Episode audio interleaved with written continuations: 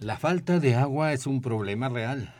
El calentamiento global, la falta de lluvias, la deforestación, la tala indiscriminada de árboles aumentan la temperatura, la erosión de los suelos y la consiguiente desertificación. Árboles y especies animales desaparecen ante nuestra indiferencia y las de las autoridades. ¿Cómo podemos evitar estas catástrofes ecológicas que nos ocurren y ¿Y cómo hacer para que las instituciones de gobierno alguien haga algo? De eso trataremos el día de hoy.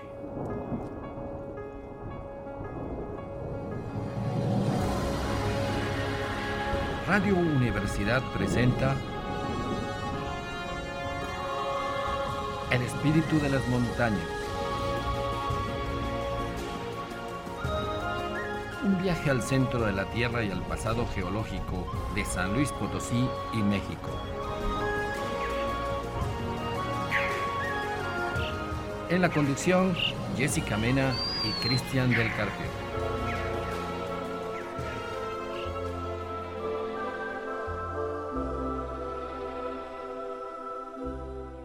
Muy buenas tardes, otro domingo para otro viaje a la historia natural de San Luis Potosí, México. Nosotros tratamos problemáticas geológicas, ecológicas, entrevistando a científicos y especialistas. Y hemos recorrido desde el origen de la Tierra, los continentes, los océanos, la vida, la ecología. Hasta el espacio. Hasta el espacio. Y la problemática de este planeta Tierra con tantas especies tan maravillosas y que sufren tanto por nuestro descuido. También lo puede ver todo esto en el podcast del Espíritu de las Montañas en Spotify. Así es, en Spotify lo pueden encontrar. También pues tenemos la página de Facebook como el Espíritu de las Montañas. Ahí pueden dejar dudas, comentarios, saludos, todo lo que ustedes quieran. Preguntas y también igual hasta consideraciones para los eh, invitados que quieran tener aquí en el programa. Está abierto para todo. Es un programa de divulgación científica por internet para todo el mundo de habla hispana y quien sepa hablar español desde San Luis Potosí por Radio Universidad. Pues Jessica, hemos hablado de esta problemática tan terrible que existe actualmente y ya llevamos eh, varios enfoques de varios especialistas, pero es una, un caso terrible que pasa en San Luis, en todo el norte de la República. Los desiertos se hacen cada vez mayores, mm, menos especies. Antes uno iba por una carretera y veía muchos animalitos, cada vez menos cactus. Cada vez hay menos especies eh, vivas, tanto vegetales como animales. Y sí es una problemática pues bastante fuerte. el agua es el elemento vital para todo ser vivo, para nosotros incluso como humanos. Podemos tener cualquier jerarquía, cualquier oficio, cualquier orgullo por ahí, a veces eh, mal fundado, pero de que somos humanos y necesitamos agua, la necesitamos. Y ya hay conflictos. Así es. Hay conflictos. Eh, por el agua en Nuevo León, en San Luis, se comienzan a tironear justamente porque sí es necesario, no es un lujo el agua. Es Empezamos a ver lo que sucede en las películas de ciencia ficción. Estas películas posapocalípticas en donde de repente hay escasez de agua, en donde encontramos ahí escenarios desérticos como Mad Max y algunas otras, pues no estamos tan lejos de esas realidades. Sí, la, la novela Duna. También, exacto. Donde llegaron a tener todo un traje de plástico para no perder ni el sudor. Se reciclaba hasta el sudor como si fuéramos en una nave espacial. Qué terrible situación a la que hemos llegado. Y pues el manejo de las presas cada día también está peor. Las presas cada vez están más secas. Encontramos eh, presas que eh, a pesar de que era la temporada de sequía, no se secaban por completo. Ahorita ya puedes caminar sobre ellas, el piso está completamente quebrado. Entonces, sí, somos más humanos, tenemos que pensar en eso, por favor, ya no tengan hijos. y cada vez estamos devastando más los ecosistemas, nos estamos aprovechando más del agua, agua que en muchas ocasiones se desperdicia, no tenemos el mismo afluente no se recicla la que usamos. Entonces, ah, estamos hablando así como de muchas problemáticas que podríamos abordar y podríamos tratar de subsanar de poco en poco. Sí, recordemos que la mayor cantidad de nuestra agua en estas zonas eh, viene de pozos. Es agua del manto freático y este manto de agua subterránea pues tarda mucho tiempo en cargarse. Las lluvias caen, las cuencas se infiltran, se meten por ahí y eso carga los mantos acuíferos, pero esto tarda muchos, muchos años, ¿no? No, no va a estar para siempre ahí. Cada vez los mantos acuíferos bajan de nivel, los pozos tienen que ser más profundos y se encuentran minerales en el agua que no se puede, esa agua no se puede purificar tan fácilmente, entonces la encontramos contaminada también por algunas otras sustancias. Es todo un relajo. Sí, recordemos también, es que no podemos dejar de mencionar, no nos tache de pesimistas, es que es la realidad. ya nos vamos a cortar las venas aquí. sí, recordemos pues que este urbanismo desenfrenado, lleno de cemento, concreto, asfalto que tapa el suelo, y, no permite que se infiltre la lluvia, esta agua tan pura de lluvia. Y sin embargo esta la tenemos que mezclar con el agua de drenaje porque la llevamos para el mismo lugar. Claro, en lugar de que se vaya a la frente que lleva al, al subsuelo, al manto acuífero, pues se va al drenaje y se desperdicia y termina en otro lugar súper lejano. Ese es el panorama, no se vaya a entristecer, es el panorama que tenemos. Más bien hay que ponernos a chambear, hay que ponernos a hacer algo porque esto pues se solucione. Pero bueno, para hablar del tema y de todo. Y de varios temas asociados, tenemos como invitado el día de hoy ¿A quién? A José de Jesús Acosta Rivera, vicepresidente de la Asociación de Egresados de la Universidad Autónoma de Chapingo en San Luis Potosí. Jesús, ¿cómo estás? Qué bueno que nos acompañes el día de hoy. Muchas gracias, muy bien, este, agradecido por la, por la invitación. Y pues aquí a, sus órdenes para charlar con ustedes de, todos estos temas que son muy importantes y de los que como seres humanos tenemos buena parte de la solución también, ¿no? Aparte del problema. ¿Por dónde empezamos? Esa es la pregunta. ¿Por dónde empezamos, eh, Jesús? Pues eh, no es tanto como una reseteada, ¿no? Que, que nos hagan cambiar de, nuestra mentalidad, pero tiene mucho que ver la concientización de las personas, ¿no? La, educación ambiental, ¿no? La, convivencia con, con las personas, el compartir el problema, porque al, hacer eh, un problema explícito, la misma gente puede aportar soluciones o ideas de cómo hacer las cosas. Claro, sí, mientras más seamos, mientras más estemos pensando en la solución de un problema, a lo mejor mejores ideas y ideas innovadoras se pueden venir a la mente, ¿no? Entre, todos. Claro, por, ejemplo, cuando a las personas de, repente vas al campo y les dices, no, es que no, no desmonten, no hagan esto, no hagan aquello, muchas veces la gente eh, no es eh, el culpable directo de los problemas que tiene, ¿no? Porque, por ejemplo, la forma tradicional de, sembrar la milpa, pues eh, son este, tradiciones que han venido por años, ¿no? Están acostumbrados a hacer una cosa y otra.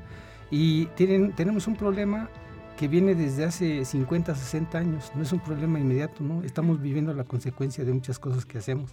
Entonces, eh, tenemos eso, eh, no somos eh, culpables así directos, pero en nuestras manos está corregir esas situaciones. ¿Cuáles serían estos problemas que se vienen arraigando como ejemplos así como más claros, más prácticos? Bueno, una, este, comentabas hace rato este, de que no tengan más hijos, ¿no? Este, es entre broma y, en serio porque es un problema de, planificación. Así es. Planificación desde el urbanismo, ¿no? Este, saber que pues eh, toda, todo espacio urbano tiene, tiene lugares que no se deben tocar porque son este, espacios para la recarga de los acuíferos, son este, reservas forestales, ¿no? Entonces, esos espacios deberían mantenerse y saber cómo se va construyendo, que sea un, crecimiento ordenado, para que tú mismo puedas este, optimizar tus recursos, ¿no? Los servicios urbanos, este, la luz, el drenaje que comentabas, el agua potable, ¿no? Entonces, todo eso tiene, puede planificarse. Pero tenemos que ordenarnos, ¿no? Tenemos que, como sociedad, eh, eh, ponernos las reglas y respetarlas, porque al respetarlas, pues podemos eh, tener una perspectiva de crecimiento más certera. Podemos saber qué es lo que podemos tener al siguiente año, cómo podemos ir reduciendo los problemas que ustedes han comentado, el abatimiento de los acuíferos, la deforestación, qué hacer con el agua, ¿no? Si tenemos un problema, pues vamos a ver cómo lo vamos corrigiendo. Por ejemplo, en temas particulares, en algún momento hablábamos de que eh, de manera personal, una casa debe tener, no recuerdo bien cuál es la medida, pero alrededor de 4 metros cuadrados de jardín. Por ley, cualquier casa debe tener ese, esa, esa área de jardín. Y no puedes vender tu casa si está completamente pavimentada. Pero que resulta ya en la práctica que viene el valuador, viene no sé quién sea que la va a comprar y con una lanita pues todo se arregla, ¿no? Sí, y también tenemos el problema, por ejemplo, en los municipios, ¿no? Muchas de las personas que, que llegamos o que llegan ahí, llegan a aprender, ¿no? ¿Por qué? Porque no están este, capacitados o tienen el perfil para atender los problemas, ¿no? Es decir, deberían saber ¿Qué, ¿Qué, es lo que tiene que hacer una persona cuando alguien va a solicitar un permiso de construcción? ¿Cuáles son los requisitos? ¿Cuáles son las reglas que tiene que cumplir? ¿No? Y este, más allá de los problemas que sabemos, ¿no? Que como tú comentas, con una lanita se van resolviendo. Ajá, y bueno, la gente va a decir porque es importante el jardín, más allá de las plantas y los animales que pueda tener, porque ahí es un afluente para que el agua de lluvia, pues precisamente llegue al subsuelo, al manto acuífero, que es de donde nos alimentamos. Lo que comentabas, Jessica, la Organización Mundial de la Salud recomienda 16 metros cuadrados. Imagínate. Por, de área verde por habitante por habitante. Pero estamos en un modelo económico, mercantil, no sé cómo llamarlo, donde entre más asfalto mejor uno ve las nuevas urbanizaciones y son unos mm, tres, cuatro carriles de asfalto en, en, áreas empinadas, unas banquetas enormes. Todo es asfalto y concreto en áreas de recarga acuífero. Incluso la lluvia en determinados momentos, recordemos que por cada milímetro de lluvia equivale a, a un litro por metro cuadrado. Si lo multiplicamos por hectárea, es una barbaridad. En una lluvia normal, en un cerro, la, cae la lluvia, la precipitación, y si una parte se infiltra, como decíamos, otra parte se queda en la cubierta vegetal como esponjita y luego va chorreando poco a poco por días y días. Ajá, se van formando estos riachuelos que luego llegan a ríos y demás. Sí, casi no hay inundaciones en las zonas naturales. Pero en, en, una área asfaltada, urbanizada, es terrible. Porque cada gota que, que cae, pues no se infiltra, se queda ahí y tampoco se queda quieta, sino cae y se lleva todo. Por eso vemos tantas desgracias a veces. Lo hemos visto aquí en Chapultepec, ¿no? Cuántos tinacos de repente vienen bajando por la avenida y a veces se ha llevado hasta gente. Claro y luego se erosiona, es un caos terrible, pero es urgente respaldar esos 16 metros cuadrados, es mundial, es la Organización Mundial de la Salud y pues tenemos cada día menos porque nos gusta, lo, de alguna manera la, la mercadotecnia nos ha metido la idea de tecnología, cemento, ¿es bueno para nuestros hijos? Pues claro que no. Es bueno para el desarrollo de la ciudad, pero definitivamente necesitamos áreas verdes. Y muchas y bien cuidadas. Aparte. Porque algo que hemos visto en las áreas verdes, y lo hemos comentado muchas veces, eh, es que una poda terrible del pasto, que no deja ni las hierbitas, ¿no? Pero poda así, como en el ejército le hacen a los, a los que ingresan, que les cortan el pelo, pero así, ¿no? Y, y, y después eso compacta la tierra y cuando lo riegan ya se chorrea deberían decir, no pueden tanto, no rieguen tanto, porque si usted ve, querido oyente, nuestros camellones ya están compactados. Es eh, suelo duro. Sí, siempre este, de alguna manera la responsabilidad se la hemos dejado al sector público, pero creo que ahora más, más que nunca también es importante la participación de la sociedad civil. Claro, eso que decías es muy importante hace un rato, Jesús de que los políticos llegan, su vida ha sido pues, hacer política y desconocen, desconocen muchas cosas, mucho de la problemática. Hemos platicado con ellos y aunque tuvieran buenas intenciones, a veces no saben de quién llevarse y de alguna manera pues no hacen las cosas y prefieren, lo digo con toda sinceridad y con la mejor voluntad, dejar las cosas como están y contentar al público, con imagen. Yo he visto parques nacionales, áreas naturales protegidas, con fotos de animales. Y entonces em, decíamos, ah, ¿y dónde están estos animalitos? No, pues ya no, ahí ya se acabaron. ¿Y las fotos? No, pues son de aquí, de allá, por un fotógrafo famoso. es un memorial prácticamente. Sí, no, pero ni siquiera fotos de ahí, sino que le presentan a las familias que van fotos bien iluminadas con esa luz natural, esa luz cálida, pero al fin y al cabo no están las, no están las, ah, las especies, ¿no? Ya aceptamos. Y eso que dices es, algo muy importante, de que las eh, es necesario que alguien aconseje y haga programas, proyectos para las autoridades. Y aquí tenemos biólogos en la Universidad Nacional de, San Luis Potosí, en la autónoma. En la autónoma, sí. tenemos una carrera de biología para empezar. También en, eh, hay agroecólogos. También, ajá. Pero deberían ellos estar cuestionando, aconsejando, proyectando y no vemos esa unión. Tenemos muchos amigos que dicen no nos hacen caso. Eh, les proponemos esto y ahí queda el oficio. Yo personalmente hemos presentado oficios de, varias cosas, eh, precisamente con la información de tantos especialistas que vienen aquí.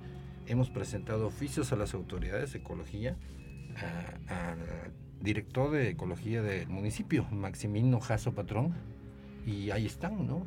Durmiendo, el, me refiero a los oficios. Eh, sí, sí. como expedientes. Eh, y son cositas sencillas, ¿no? De proteger al, a, no tanta poda, un poquito más de reciclaje de tanto material que se, que se corta, bueno, cosas así. Y no hay otras iniciativas, no, no, no sabemos cómo, dentro de tu experiencia técnica en, de Chapingo, esta universidad agraria, eh, ¿Qué pasa cuando uno le presenta eh, propuestas a las autoridades? Eh, mira, pues, ¿qué, podemos decir? Normalmente tenemos una, costumbre ¿no? de, hacer una, política tradicional. En esa política tradicional, pues el, que sabe es el que el, líder político, ¿no? el que está ahí. Y muchas veces es bien intencionado, pero como escribió Dante Alighieri en la Divina Comedia, ¿no? el camino del infierno está empedrado de buenas intenciones. Entonces, eh, tenemos que ir más allá. Muchas veces la realidad nos rebasa y el problema sigue ahí. Entonces, eh, tenemos que ver, si no se dan esos espacios de comunicación, empezar a ocuparse. ¿no? La sociedad civil considero que es, este, es un factor muy importante. Y hay propuestas muy interesantes, ¿no? muy interesantes desde las comunidades, donde eh, solitos han hecho iniciativas de reforestación, de recuperación de, acuíferos, de pozos, de especies nativas. Eso, es muy importante, ¿no? ¿Por qué? Porque tienen conciencia de que por ahí es el camino. Más allá de que si como humanos encontramos el, camino de, comunicación, el vínculo, pues eh, los problemas siguen. Entonces tenemos que poner manos a la obra, ¿no? Ocuparnos en buscar soluciones y llegar a un punto donde este, converjan ¿no? las iniciativas de uno, los intereses, porque la realidad nos está alcanzando. De ahí, y afecta a todos. Afecta a todos, ¿no? Ustedes han comentado eh, cuestiones muy importantes que tienen que ver con, con el agua, con la, falta de planificación de los espacios urbanos, ¿no? Este, el exceso de, de pavimento, ¿no? Entonces, todo eso puede tener soluciones y particularmente aquí en, en Solís Potosí tenemos muchos problemas de escasez de agua. Así es. Entonces e, es un ecosistema muy sensible, ¿no? Por lo tanto, pues eh, tenemos que poner manos a la obra y parte de ello es la iniciativa que tenemos en puerta del evento del día 17 que toca el tema de la desertificación. ¿no? Eso es, muy importante y eh, creo que pues son los caminos, ¿no? Los caminos para empezar a, trazar nuevas rutas, ¿no? La eh, Comisión Nacional de Zonas Áridas la Comisión Nacional de Zonas Áridas, digamos que es el, brazo especializado del gobierno federal de la Secretaría de Agricultura y Desarrollo Rural en temas de, desertificación. Entonces, este, certificación, zonas áridas, eh, más del 65% del territorio nacional está en esas condiciones, áridas y semiáridas. Por lo tanto, pues tenemos que tener políticas específicas para, toda la complejidad que representa el territorio mexicano complejidad en el sentido este, geográfico, físico, biótico y humano, porque ahí estamos todos este, involucrados. ¿no?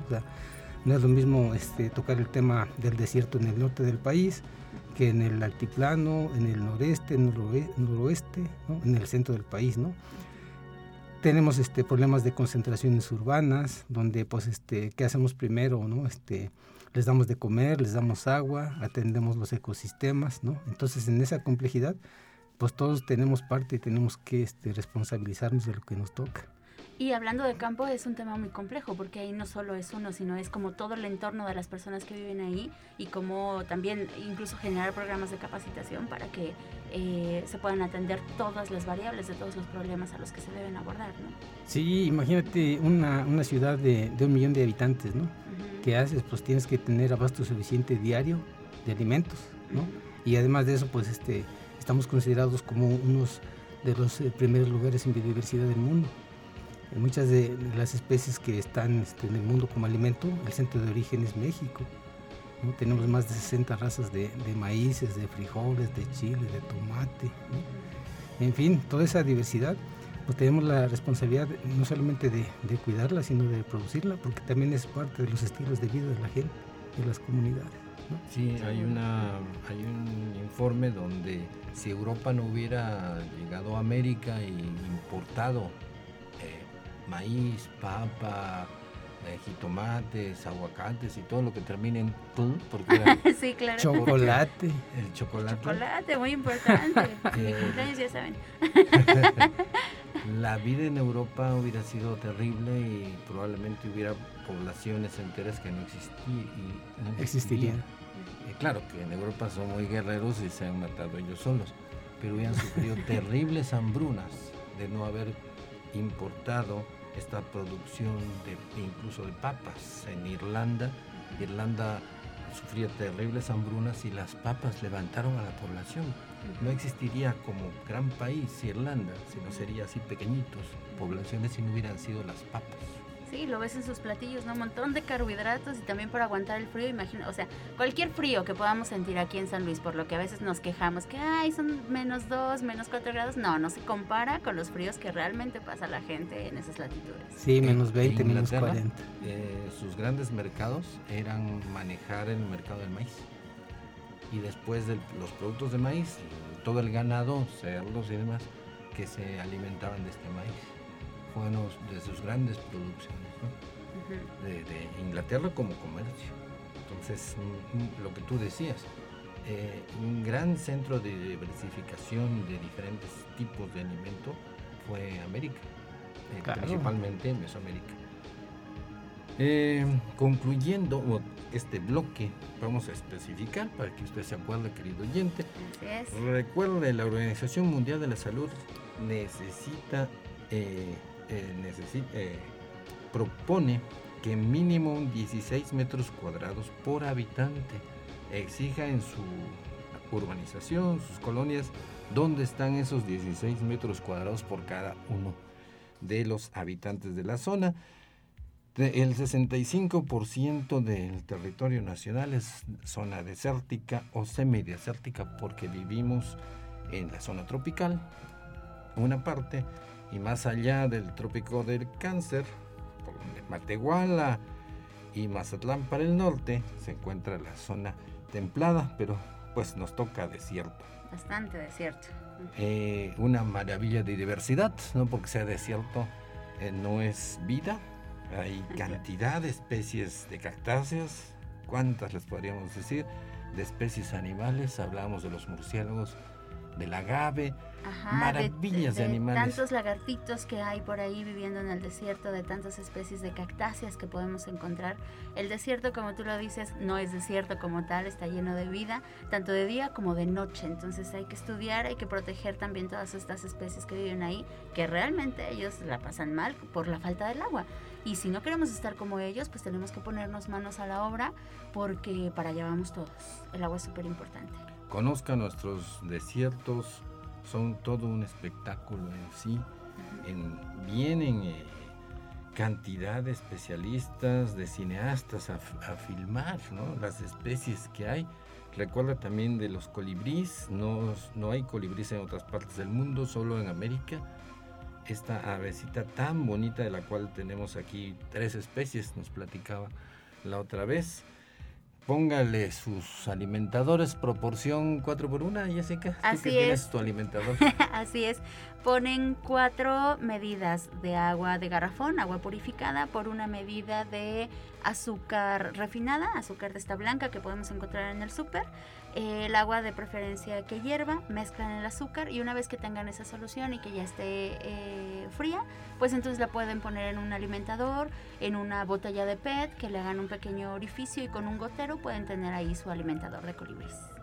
Cuide nuestra ecología, las especies y sobre todo eh, vigile a las autoridades que hagan su trabajo. es parte, es parte de esta organización para cuidar la ecología la sociedad civil, como decías Jesús, nos tenemos que organizar porque si no los políticos no, como que no le echan tantas ganas como deberían.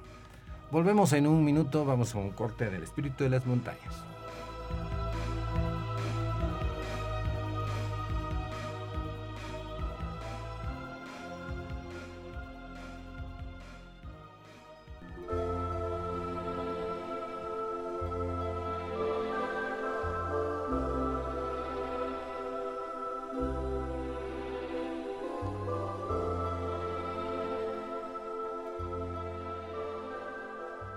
De regreso en El Espíritu de las Montañas, el programa de divulgación científica que trata sobre geología, ecología, sobre nuestra tierra en sí, San Luis Potosí y México. El día de hoy estamos tratando el tema de la desertificación, la falta de agua y tenemos como como invitado, exacto, tenemos a José Jesús Acosta Rivera, vicepresidente de la Asociación de Egresados de la Universidad Autónoma de Chapingo, aquí en San Luis Potosí, que nos está ayudando a trabajar el, tema del día de hoy, que es justo como tú decías, la desertificación.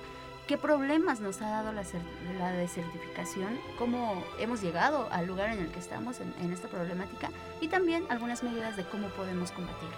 Sí, otro concepto que salió eh, muy interesante es que las islas de calor de las ciudades.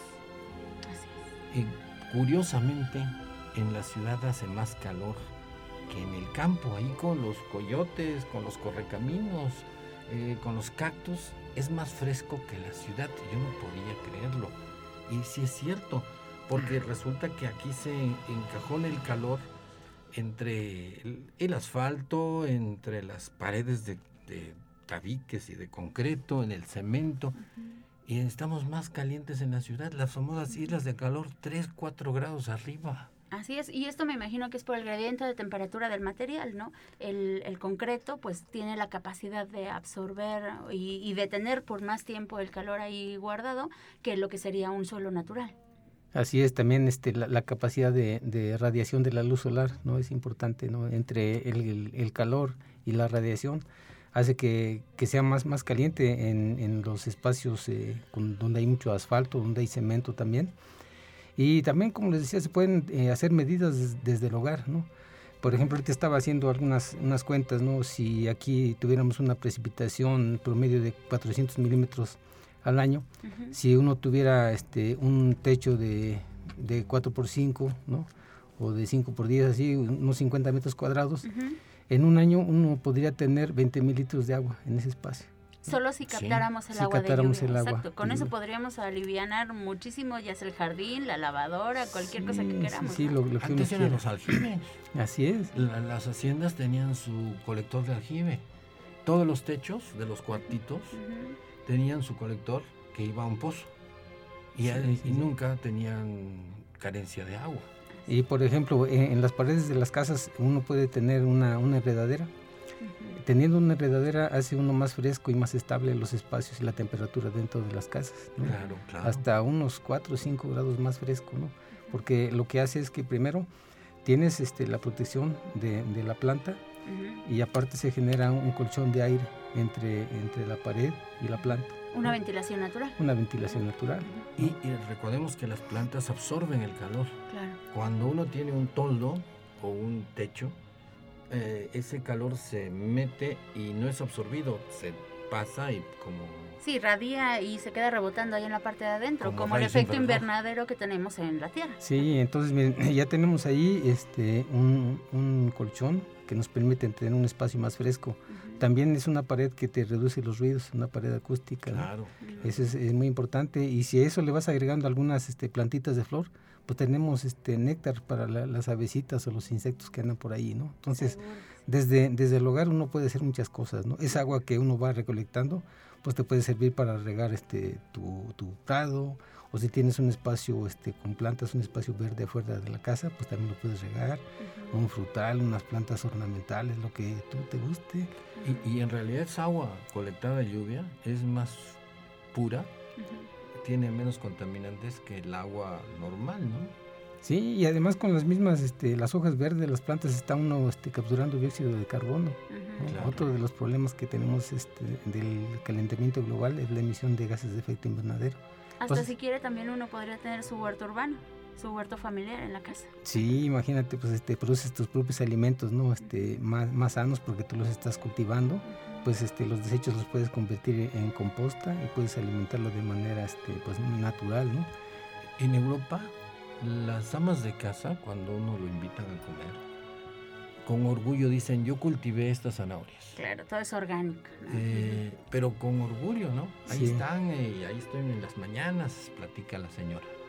Y feliz. Aquí como que nos da cosa a los jardines hacerles algo. Ponemos al jardinero ahí a podar, a podar, a podar.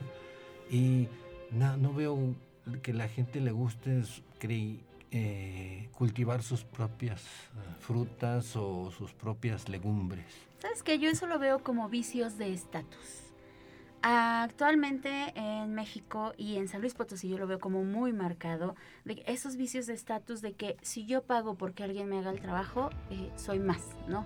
A veces tenemos que como aliviar un poquito ese orgullo desmedido que tenemos y ver que podemos hacer muchas cosas en nuestro beneficio en todos los aspectos. Por ejemplo, tener un jardín, alimentar ese jardín y cuidarlo, no solo nos va a dar los beneficios, por ejemplo, de un huerto familiar, de tener animales, de tener este eh, captación de agua de lluvia, sino también psicológicamente es algo que nos va a ayudar muchísimo en el entorno familiar. Estar compartiendo esas actividades con la familia, a veces hasta con los amigos que nos visiten, yo creo que eso es una sanidad mental muy importante. Hasta como terapia, ¿no? Exacto. Un relax. Qué mejor que cultivar sus sus eh, legumbres y no estar escuchando programas que a veces son terribles, ¿no? que accidentes, que embotellamientos. Sí. Chismes y cosas. Ah, que fulanito con fulanita, que el artista tal. Ya hay artistas que ya ni conozco. Qué no, y aparte de esos programas en los que hasta se pelean y se agarran del chongo, qué necesidad de estar ahí con esa problemática. Mejor vea, querido oyente, sus... Ah, legumbres y vea cómo se desarrollan y se ahorra mucho dinero, eh, cocina eh, comida de primera calidad y se relaja. ¿Y cómo se desarrolla todo un ecosistema en tu propia casa? Claro, eh, muchas veces comentabas ahorita que también es una cuestión de estatus, pero también es una cuestión de, desconocimiento, ¿no? Sí. Necesitamos también, este, de alguna manera, este, reeducarnos, ¿no? Dejarnos aprender, ¿no? Eh, que la misma gente se capacite porque dicen, bueno, este sí me gustaría, pero ¿cómo le hago para tener un huerto? ¿Cómo le siembro? ¿Cómo cultivo? ¿no? Entonces, mucho este fortalecimiento del capital humano, ¿no? La capacitación, la capacitación es muy importante. Sencilla, ¿no? Porque los primeros pasos, miradle así, así, así, y con esto ya vas a tener tu composta, vas a preparar tu huerto, así se siembran estas plantas, ¿no? Estas se siembran en, en invierno, estas en verano, cosillas así, ¿no? Cómo aprovechar el agua de lluvia. Y pensar que no se necesita mucho espacio. Para un huerto familiar se puede empezar desde un metro cuadrado y no necesariamente en el suelo. También pueden ser tarimas puestas en la pared en las que podemos tener ahí pequeñas plantitas eh, de las que usamos para, para especies en la cocina, ¿no? Cilantro, albahaca, estas que no requieren mucho espacio y que pues digo, no va a estar ahí colgando la calabaza, pero son plantitas que podemos aprovechar fácilmente. Lo que yo he visto en los moldes estos para huevos, los recipientes, en cada donde iba un huevito, ahí le ponen una semillita y van saliendo y después ya lo trasplantan. Sí, son los germinadores, ¿no? Sí, sí, sí, bien sencillo y reciclas además el material que tienes ahí, ¿no? Incluso eh, los guacales que donde vienen empacadas eh, las frutas y legumbres, lo puedes forrar con un plástico y ahí tienes un espacio para sembrar una maceta. Exacto, sí, una bolsa de plástico cualquiera y ya te sirve para protegerlo. Sí, que uno se mm, meta las manos al barro, a la tierra, no tiene nada de malo. Y al contrario, si los niños le ayudan, mejor. Porque eso les va a fortalecer su, su sistema inmune. Los niños tienen una atracción por el barro. sí, que a veces hasta se la terminan comiendo, pero no les va a pasar pero nada. es muy bueno, ¿no? Entonces sí, hágalo sin problemas. Quien ustedes que nos escuchan. Y además le, vas inculcando este un conocimiento por la tierra, un amor por la tierra, no por las plantas, que los vayan conociendo, que vayan viendo los insectitos que están ahí, ¿no? Y en vez de estar ahí eh, disparando misiles en su en su juego de video y matando mundos, que aprenda lo de las plantitas es algo natural, eso es muy interesante. Que, que lo que tú decías, Jesús, que aprenda la sola plantita ver cómo se desarrolla poco a poco a lo largo de los días, es una educación increíble. Sí, imagínate si, si los enseñas a, germinar un arbolito y después le dices, mira, este lo vas a adoptar de aquí al resto de tu vida. Claro. Entonces después vas a decir, ah, mira, mi, mi papá, mi mamá me dijeron que este era mi arbolito. Y ahí va. Y la especie y todos los ah, pájaros que vienen al arbolito, todo es, es la... Las aves, los polinizadores. todo lo que generan con una acción. Con una, simple accioncita. es, es increíble eso de, de convivir, acercarnos a, a, la naturaleza. La mercadotecnia es cierto, nos dice que entre más tecnología mejor, ¿no? Casi tenemos que hacerlo todo por el celular o por el iPad. Pero no, no es cierto eso. La naturaleza, eh, venimos de ahí y tenemos que interaccionar con ella. Y ahí vamos a regresar lo que éramos, ¿no? A eso vamos a regresar. Y de alguna manera nos han convencido que alejarnos de la naturaleza es chic, es glamour. Claro que no. Los, eh, cualquier avión que usted ve en las películas no es nada comparado a un ave un día veíamos en un póster de un amigo, eh, un póster en su cuarto donde había una cabina de un avión súper moderno, ¿no? Eh, de esos llenos de lucecitas, relojitos, pantallitas, ya se imagina. Y de repente yo dije, qué curioso que todo eso que está en ese panel está en cada cabecita de cualquier pájaro. Claro. Y hasta mejor. Se puede hacer mejores maniobras. sí, cualquier palomita, cualquier gorrioncito tiene ese póster con todas sus maravillas en la cabeza. Así es. En su cabecita. Porque vuela y muy bien, ¿no? Se mete por todos lados, que ya quisiera un dron ser así. Tienes un mapa de, navegación. ¿eh? Las palomas vuelan em, cientos de kilómetros y llegan a su hogar, ¿no? Tiene una orientación que cuando hemos traído aquí nuestros especialistas, todavía no hay explicación científica. Ahí tenemos las mariposas monarca. Las mariposas monarca. Que siempre vienen y pasan por San Luis y nos, nos deleitan con sus colores, ¿no? Todas las y vienen desde Canadá. Que igual les recomendamos tener cualquier planta que dé flores, eh, cualquier flor para estos polinizadores que nos visitan, las mariposas monarca, también les van a ayudar mucho para alimentarse. Y lo que sí, el único animalito que no queremos, ¿cuáles son? Los, humanos. no, además. bueno, ya estamos aquí, este, se aguanta. No, los humanos y los moscos. Ah, sí, los zancudos, que son los que matan más gente por todos lados. La estadística eh, nos dice que los moscos, eh, con transmitiendo la malaria, el Zika, el chikungunya, todo eso, matan más gente a nivel mundial, más de un millón de, personas. Y eh, la mayoría niños. Eh, qué, qué, terrible mensaje, pero es la verdad. Eso sí, los moscos hay que combatirlos y no con nebulizaciones porque las nebulizaciones matan a todos. y todo el ecosistema. Y lo que quedan son los moscos. No, simplemente poner alimentadores de aves para que las aves dentro de su mismo ciclo nos ayuden a, que se coman a estos zancudos que nos visitan. Entonces, las aves y algunos otros insectos que también por ahí andan. Las libélulas. Cuando no hay libélulas, hay moscos. Y pues los niños, los moscos tienen deleite por los niños, son a los que más los pican. Los más indefensos también. Y es tan simple eliminarlos evitando que se acumule agua en algunas cosas. Otra vez, reiteramos en el Parque Tangamanga, por ejemplo, los vigilantes deben tener mucha atención que en las lluvias o en los filtros de riego se acumulen estos charquitos de agua Igual en nuestra casa que también haya agua estancada por más de 6, 7 días porque ahí va a ser seguro un criadero de zancudos. Y pues va a molestar a todo y afectar a todo el vecindario. Bueno, pero ya nos fuimos por todo el lado de la naturaleza y demás, hablamos de un montón de cosas, pero esto, se supone que el tema de hoy es desertificación, ¿no? Cómo hemos llegado a esta problemática y dentro de las problemáticas que tenemos aquí en San Luis, aparte, bueno, podríamos tomar algunas medidas, como esto de reciclar el agua, de tener mejores espacios de construcción y de planeación para la ciudad, pero también cómo hemos llegado a esto. Em, ¿Cómo ha sido la problemática? El cambio climático también ha influido en esta variedad de, de las lluvias, de la sequía. ¿Cómo es? Sin duda, este, pues podemos hablar de, de dos procesos. Un proceso natural, un proceso natural de, certificación, pero también un proceso de origen antropogénico. Es decir, nosotros también eh, somos parte de la culpa, pero también parte de la solución. Claro. Por ejemplo, este, pues eh, tenemos que tener eh, normatividad clara de, de, qué hacer con el manejo de una cuenca. Una cuenca tiene una parte alta, una parte media, una parte baja. Entonces, si empezamos a manejarla desde arriba, evitando que se talen los árboles, entonces vamos a reducir el, escurrimiento, ¿no? Vamos a, este, a, provocar precisamente lo que comentaba Cristian, de que el agua se infiltre y al infiltrarse, pues este, vamos a ir recargando los acuíferos y también vamos a evitar que se arrastre el suelo. Porque, que no haya deslaves. Sí, que, no haya deslaves, porque un, terreno desnudo pues este, está expuesto a todos los agentes, ¿no? De erosión, al agua, al viento, al sol, agentes químicos o mecánicos, ¿no? Entonces por eso es importante que haya una cobertura vegetal, siempre, siempre, ¿no? Y si es este, con especies naturales, nativas, mucho mejor. Encontré lo siguiente en la web. Eso es, eso es bien importante. Entonces, eh, eh, como comentaba, tenemos ese, ese problema de la, de la desertificación.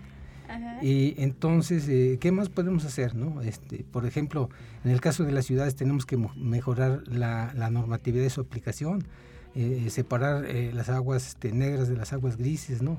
Exacto, que las aguas grises también se pueden usar para riego dentro de la casa. Claro, claro. Y bueno, hacerle énfasis a la gente, ¿qué es la diferencia entre agua gris y agua negra?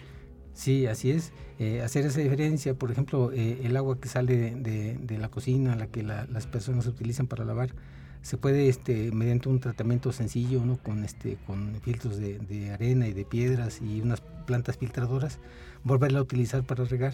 Filtros sencillos que podemos tener en la casa en una cubeta, ¿no? Como tú dices, eh, piedras de diferentes tamaños. y después arena. Arena. Ah, he visto que a veces también se pone carbón eh, sí, se puede poner también este carbón para que mejor el agua. atrape algunos, algunos metales y hay algunas eh, plantas que por sí mismas también tienen esa, esa cualidad de atrapar este metales y filtrar el agua. ¿no?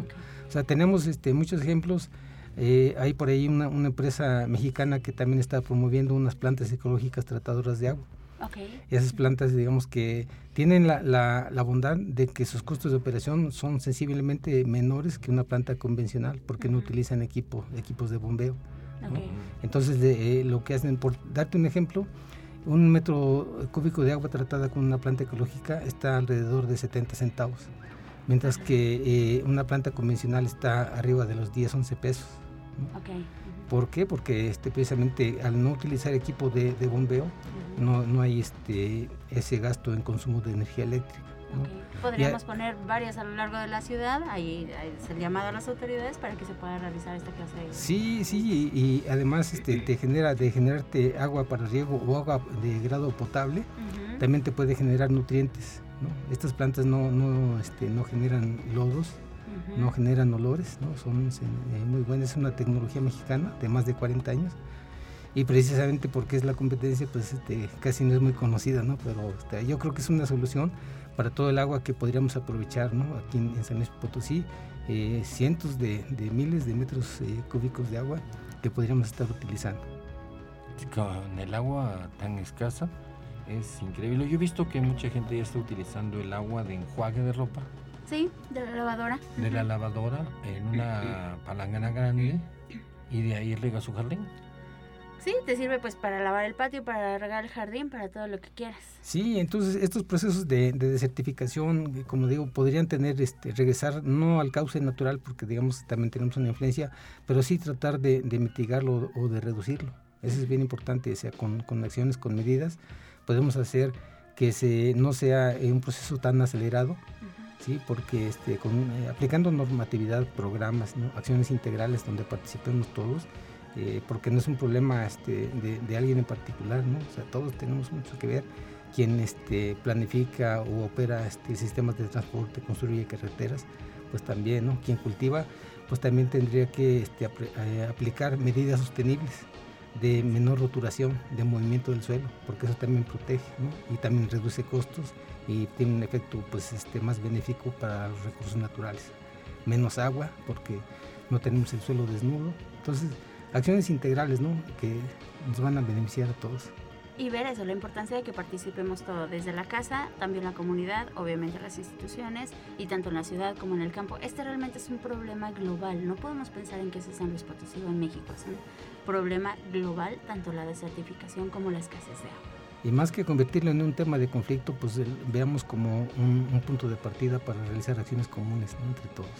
Lo que tú decías, em, la sociedad civil tiene que poner manos a la obra, tomar muchas eh, iniciativas. Por ejemplo, la presa San José se contamina del lirio acuático una y otra vez. Si, estuvieran si estuviéramos organizados, es muy fácil. En la primera vez que comienza a aparecer, se le retira. No es nada difícil. Pero cuando ya hay millones de lirios, millones de toneladas, es imposible. Sí, claro. Ahora si se dan cuenta, las presas también están este, llenas de material de arrastre. En vez de este, almacenar agua, ahora lo que tenemos pues, es una solve. Producto pues del, manejo inadecuado de las partes altas. Todo ese suelo que estuvo desnudo se fue arrastrando y ahora en vez de tener un depósito de agua, tenemos un, depósito de sedimentos. De sedimentos, de lodo y también de basura, porque un montón de basura. De basura también, eso todo. Tenemos, eh, como tú dices, arrastra todo, porque como ya el agua viene llevándose todo, porque está todo compactado, no se infiltra, arrastra todo porque podaron arriba, porque ya porque ya no hay plantas que ahí más o menos detengan el agua. Sí, y las presas que tanto costaron se llenan de asolve y ya no sirven para nada. Y ahí se quedó. Ahí, se quedó. Qué triste situación, ¿no? Y no haber tomado esas medidas. Y también vamos a echarle la culpa a los gobiernos anteriores, una secuencia de culpas. Sí, pensar que en este problema de los ecosistemas del agua llevamos más o menos entre 20 y 50 años de retraso tanto las autoridades como nosotros mismos, ¿no? Yo me acuerdo que desde que estaba en la primaria hace 20 mil años eran campañas de vamos a cuidar el agua y vamos a esto y realmente no se hace. Ah, se ha invertido mucho en educación, en mostrar el problema. No sé si a veces como que lo minimizamos de verlo todos los días, todos los días, así como ha sucedido con el coronavirus, que la gente de cierta forma como que se fastidió de tener las medidas todos los días durante tanto tiempo y a veces no le damos la importancia que se requiere no damos la importancia real, la vemos como si fuera una película. Sí, hasta que no nos pasa a nosotros, ¿no? Pero ah, algo tiene que ser algo muy dramático. Aunque lo dramático ya está, tiene que ser algo como un evento, no sé, cataclísmico de alguna forma. Una sacudida. Ajá, exacto. sí, así es terrible. Tenemos se nos acaba el tiempo, Jesús. Conclusiones de, de la problemática del agua y las posibles soluciones donde definitivamente la sociedad civil, nosotros tenemos que intervenir. Eh, mira, yo, creo que soy muy, muy optimista en cuanto al futuro que tenemos como, como sociedad, como humanidad, como planeta, ¿no? Eh, estamos avanzando a lo mejor no a la velocidad que quisiéramos, pero se están realizando acciones, eh, fruto de ello, pues es lo que comentábamos, ¿no? del evento que va a realizarse el día 17. Es, es importante porque es un evento que tiene que ver con este, la desertificación y la sequía y pues ahí este, la voz de, México es importante porque pues este, la mayor parte del territorio está en esas condiciones. ¿no? Exacto, estaremos cubriendo mucho del... Sí, veremos ahí a ver si encontramos algunos incautos que nos permitan entrevistarlos y darles algunas noticias acerca de la desertificación. Vamos a entrevistar, sí, efectivamente, y pues es un gran foro para explicar toda esta situación, las autoridades tienen que estar presentes y estar en conocimiento de las conclusiones para que tengan un norte, ¿no? Sí, no, y particularmente creo que es una, una oportunidad este, casi histórica, diría yo, porque existe la sensibilidad por parte del Congreso del Estado, eh, por parte del titular del gobierno estatal, este, del gobernador, del gobierno federal también, ¿no? Existe esa preocupación, esa sensibilidad por realizar acciones más, más concretas, más contundentes. Entonces, imagínense, ¿no? Eh, que haya coincidencia de, de, los poderes aquí en San Luis Potosí y que haya coordinación con el gobierno federal. Creo que algo bueno va, a salir porque además de eso, en este evento también este, va a estar, vamos a contar con la participación de organismos internacionales ah, de, Naciones Unidas. Entonces, este, eh, creo que es un momento eh, muy, muy particular, muy peculiar para que este, de aquí en adelante veamos acciones más concretas, más concretas para eh, solucionar el problema de, la desertificación, del abasto de agua, de la planificación y de un mundo mejor para los potosinos y para, para México y el mundo. Exacto, de poner manos a la obra en lo que nos compete a todos. Así es, sí, sí. Estaremos entrevistando. Tendremos como invitados a alguno de los especialistas para que nos pueda resumir el, eh, los conceptos que salgan de solución de la problemática terrible de la desertificación, de la terrible eh, cosa que va a hacer que no haya agua. Sí, todos los que se puedan vamos a tomar ese, día para que este, puedan contribuir con, con sus opiniones. Perfecto, Jesús. Pues muchas gracias por acompañarnos y pues eh, ojalá que nos veamos en algún otro programa y también nos vemos ahí. Estaremos aquí siempre presentes, es una problemática seria ecológica, entonces tenemos que estar muy abusados y también, como digo, ver cómo se van desenvolviendo las propuestas de solución, no solamente, como tú decías, Dante Alighieri dijo en su novela que el camino al infierno está lleno de buenas intenciones. Así es. sí, y vaya, si los políticos nos muestran buenas intenciones, vamos a evitar que nos lleven al infierno con sus tan buenos deseos. Muchas gracias, este, Jessica, Cristian, por la invitación y estamos a sus órdenes. Eh, eh, que no sea la última vez, como siempre digo, y ha sido el espíritu de las montañas. Recuerden que nos pueden encontrar en la página de Facebook como el espíritu de las montañas y ahí nos pueden dejar mensajes. Y en Spotify. En Spotify, en el podcast también como el espíritu de las montañas, lo pueden escuchar cuando quieran, si no les dio tiempo del domingo a las 6 de la tarde escucharlo, ahí pueden encontrar todo. Tratamos temas eh, interesantes, profundos, con especialistas de primera línea, nosotros no lo decimos, ellos lo dicen y qué bueno que acepten nuestras invitaciones. Tenemos muchos podcasts de mucha problemática. Muy buenas noches, ha sido el espíritu de las montañas desde San Luis Potosí.